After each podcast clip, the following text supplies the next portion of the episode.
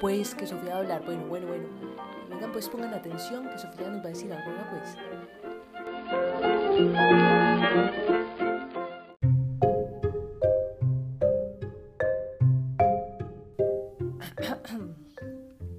Ay, cae que no.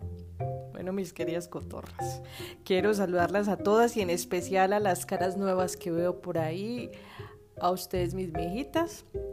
Yo les digo que le espera, o bueno, quién sabe, la cosa puede estar cambiando, pero que le espera una vida que ni les digo, pues aquí donde me ven en mis 70 añitos recién cumplidos, este coro está bien curtido.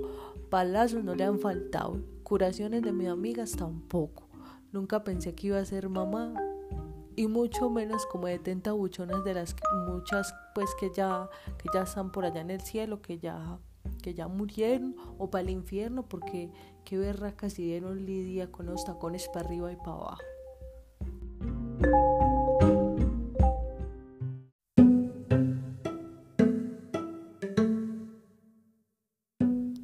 Bueno, pero a lo que vinimos pues.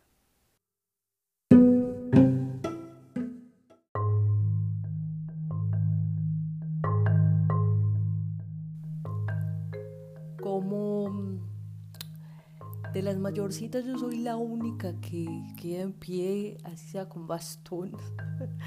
Las muchachas me pidieron que hablara un poquito de mi vida para que ustedes no se me achicopalen pues como por haber tomado la decisión de verse, vestirse y pues comportarse como mejor les parezca o les venga en gana.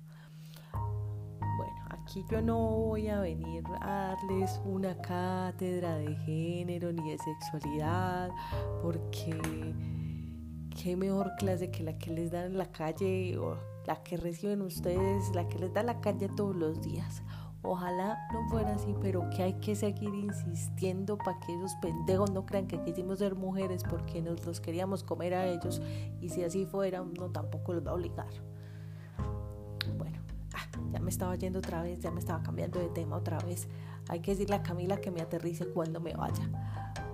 Cuando estaba muy chiquita, mí pues como que ese pirulo que le cuelga uno me empezó a estorbar. ¿Y para qué les digo? Eso me picaba y yo sentía que esa vaina como que muy rara. Y bueno, bla, bla, bla, bla, bla, bla. Lo que les pasa casi todas que ven a las mujeres y quieren ser así, se sienten en un cuerpo que como que no les, que, que como que no es de uno y en fin. Pero resulta que yo empecé a vestir de mujer cuando mi papá salía a trabajar.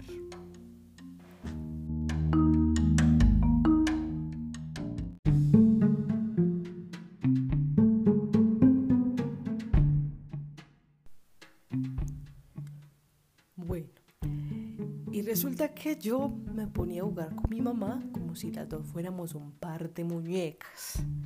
Mi mamá ni se daba cuenta de nada porque andaba como mal de la cabeza. Pues a lo mejor mi papá la mantenía así de triqui que en la que, en la que lo mantenía, la mantenía. En esas, pues, para seguir como en la historia, pues, un día mi papá salió temprano del trabajo y nos encontró muy pintorreteadas las dos con un vestido que mi mamá me había hecho ella misma y mi mamá pobrecita. Era que Sofía, tráigame tal cosa, Sofía, tráigame lo otro. Y mi papá, que la escucha, y se queda parado en la puerta como pensando que a mi mamá ya se le había corrido la teja del todo y voy saliendo yo en unos semejantes tacones de ella con mi zancada muy divina y mi papá que me ve y me estruja y me pega y que ni se le ocurra que vaya a volver a vestirse así culicagada Ah, apenas lo escucho yo decir eso. Cule cagada. No, no, no, no, no, no me puedo aguantar la risa. Y entonces a ese más rabia le dio y me mandó pa' la pieza.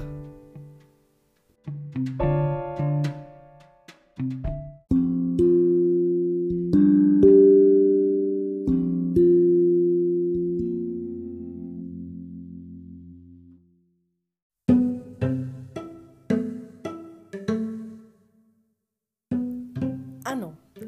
Y en el colegio. En el colegio sí que me dieron palo. No me bajaban pues como de marica, pero yo más les paraba el culo y seguía bien onda, mijas.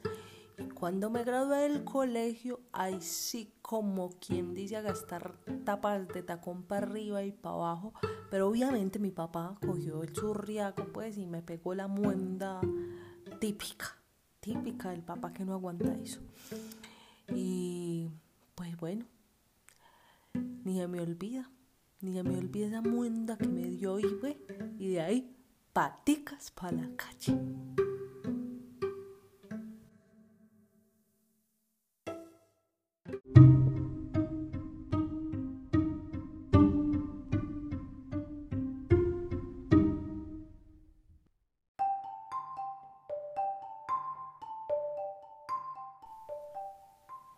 Bueno, y todo lo que se vino de ahí en adelante es pura poesía. Policía, bolillo, corridas y no precisamente faenas. Silbidos me chiflaban en cada esquina, pero ay de mí si no los miraba.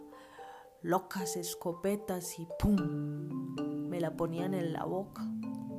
Sí, la escopeta fría, no la tibia. Yo los miraba con esos ojos inyectados de veneno. Invocaba a Medusa porque los dioses y las diosas eran lo mío, y mejor si eran monstruosos. No pude, no pude una, merenguear la cadera por ahí sin encomendarse.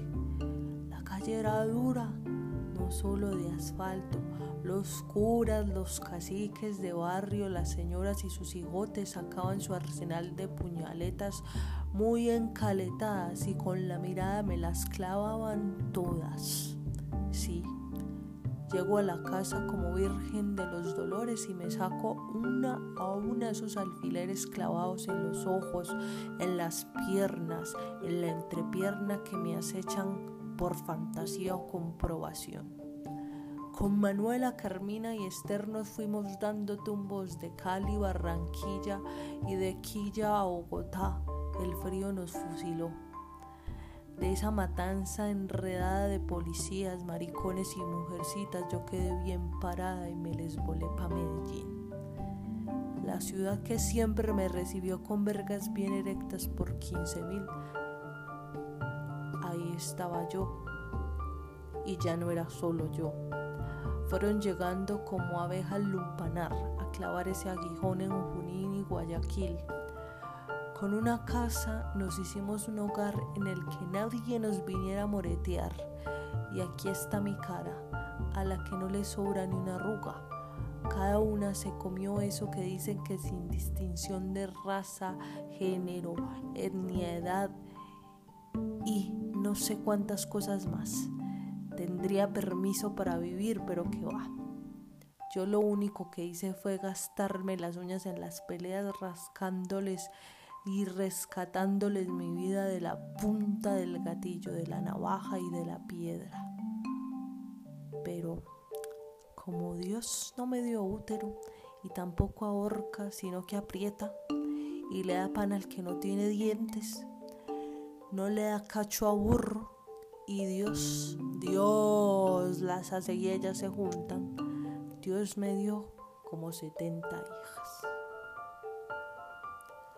Todas, toditas, sacadas del ocho, partidas y recompuestas. Algunas muertas, pero tesoro. Cada una se fue muy bien esmeraldada, con su orgullo incompungente.